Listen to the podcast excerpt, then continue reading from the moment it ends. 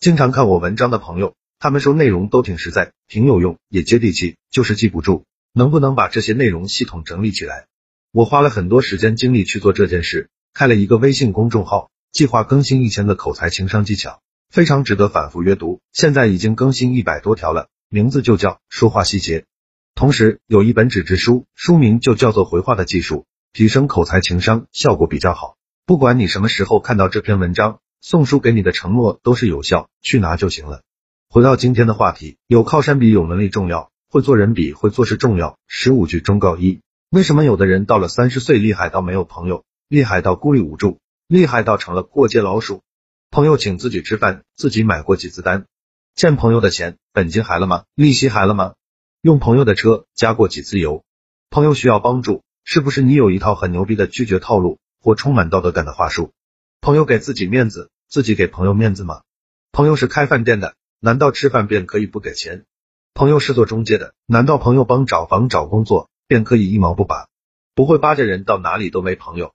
二，任何熟人都从骨头里希望你呀，千万不要过得比我好，这是由人的劣根性决定的，改变命运，咱习惯性跟陌生人连接。三，他每次发工资了，都给组长买箱酒，半年后他被调到了新厂区，工资翻了一倍。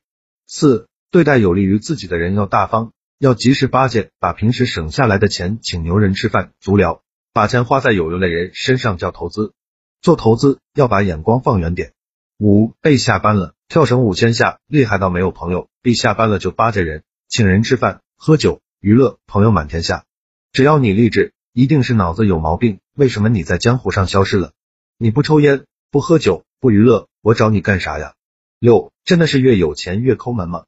不是的，他们交朋友、拉关系、请客、巴结人，他们肯定不抠，而是有些人还没有让他大方的资本。贫富的差距在于观念不同。七，和比你厉害的人吃饭，中途找机会把单买了。八，小林入职五年，与领导关系一般，一直不受重用。别人建议他主动跟领导走动走动，巴结巴结。前不久，领导父亲过世，举办告别仪式，小林正好回老家休年假，没有赶上。小林认为这是向领导示好的机会，回来后就包了一千元到领导办公室表示下。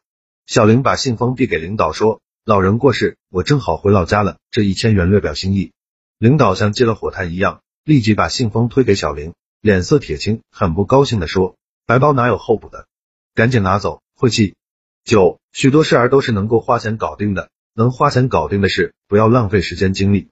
十，他不抽烟，不喝酒，不打牌，不巴结人。此后，他便在人群中消失了。越庸俗，朋友越多。一个家族没抽烟、喝酒、打牌的社交属性就消失了。一个家族的社交属性消失了，就等于在社会上消失了。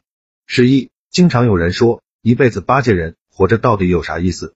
我的理解是，人啊，活着的意义非常简单，就是让自己、让家人生活的好点。有了这个觉悟，什么烦恼都没有了。老想着自己的尊严，这不是傻屌吗？十二，到处都是巴结的人。到处都是伺候人的人，小孩不会巴结人，不会伺候人，不知道以后被社会折磨成什么样子。十三，我们请朋友吃饭，朋友请我们吃饭，我们对别人有礼貌，别人对我们有礼貌，我们对别人讲道德，别人对我们讲道德，我们巴结别人，被人对我们负责，我们投资什么便得什么，而不是我们有礼貌有修养，朋友就必须免费把车啊房啊免费送给我们。